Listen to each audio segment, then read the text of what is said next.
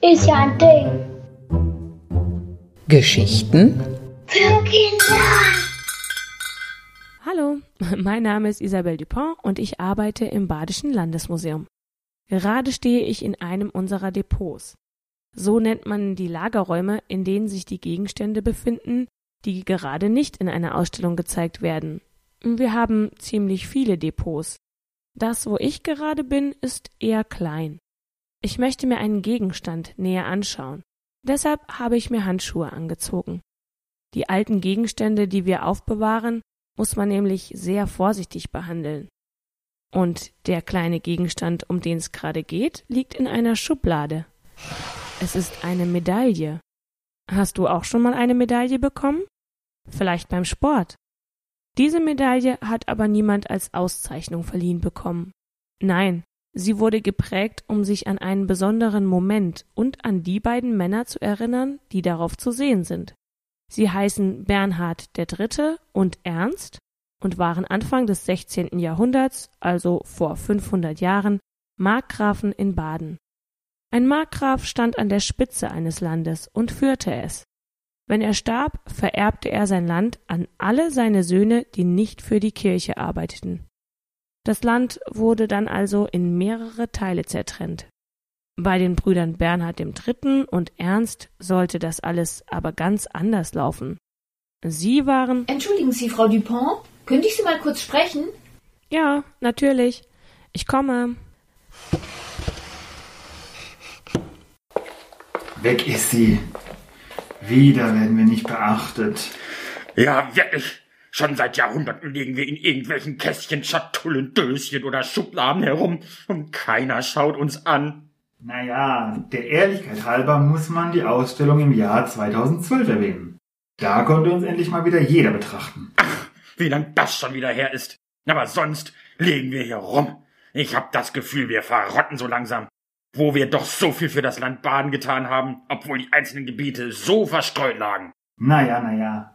Jeder für seinen Landesteil. Vergiss nicht, dass wir zusammen auf dieser Medaille sind, weil wir das Land 1533 eigentlich zusammen regieren wollten, nachdem unser Bruder Philipp viel zu früh gestorben war. Nicht umsonst heißt es hier auf der Rückseite auf die heilige Eintracht. Und bei Verrotten fällt mir unser Vater Christoph ein. Den haben wir auch mehr oder minder verrotten lassen, nachdem er nicht mehr eins und eins zusammenzählen konnte. Ach, das war doch nur zu seinem Besten. Dass ihn keiner mehr zu öffentlichen Anlässen antreffen und seine Schwäche erleben konnte. Und außerdem war es zum Besten des Landes. Dass wir 1515 erst unter Philipp dir und mir aufteilten und nach seinem Tod und der gescheiterten Zusammenführung 1535 unter uns beiden? Einen Flickenteppich haben wir daraus gemacht. Bist du sentimental auf deine alten Tage? Ah, Es hätte eben auch anders laufen können. Stell dir vor, unsere heilige Eintracht, die auf dieser Medaille festgehalten wurde, hätte funktioniert. Ein Land. Was für eine Macht wir hier entlang des Rheins gehabt hätten. Wer weiß, vielleicht wären wir dann nicht immer Markgrafen geblieben, sondern hätten es zu Königen gebracht. Ha, papalapap. Wäre es nach unserem Vater gegangen, wären wir beide sogar leer ausgegangen. Ja, auch er wollte das Land von einer Hand geführt wissen, aber es hätte Philipp sein sollen, obwohl er nur der Drittgeborene war. Aber auf die Medaille haben wir es geschafft. Ha. Weil er starb. Und das führt mich gleich zur nächsten Ungerechtigkeit. Zu diesem ha, Medaillenkünstler. Der hat doch diese Bezeichnung gar nicht verdient. Als ob wir uns so ähnlich gesehen hätten. Wenn uns mal einer zu Besicht bekommt, kann er uns doch kaum unterscheiden.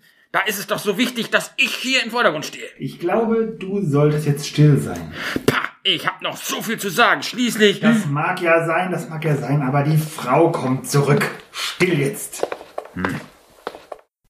Wo war ich stehen geblieben? Ach ja, die beiden Markgrafen Ernst und Bernhard III. auf der Medaille. Das waren echte Streithähne, typisch Brüder. So, hier ist die Schublade mit dem guten Stück. Man kann die beiden ja wirklich kaum unterscheiden.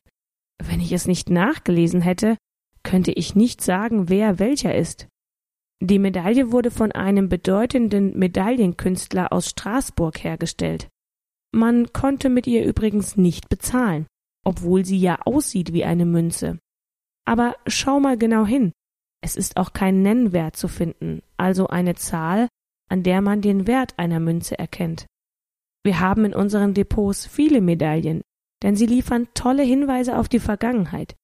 Die Geschichte zu diesen beiden Markgrafen zum Beispiel ist, dass Frau Dupont? Entschuldigung, dass ich Sie nochmal stören muss. Aber könnten Sie sich hier noch eine Sache anschauen? Na klar, die Medaille läuft mir ja nicht weg.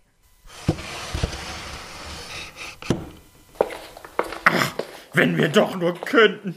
Wenn wir nur könnten.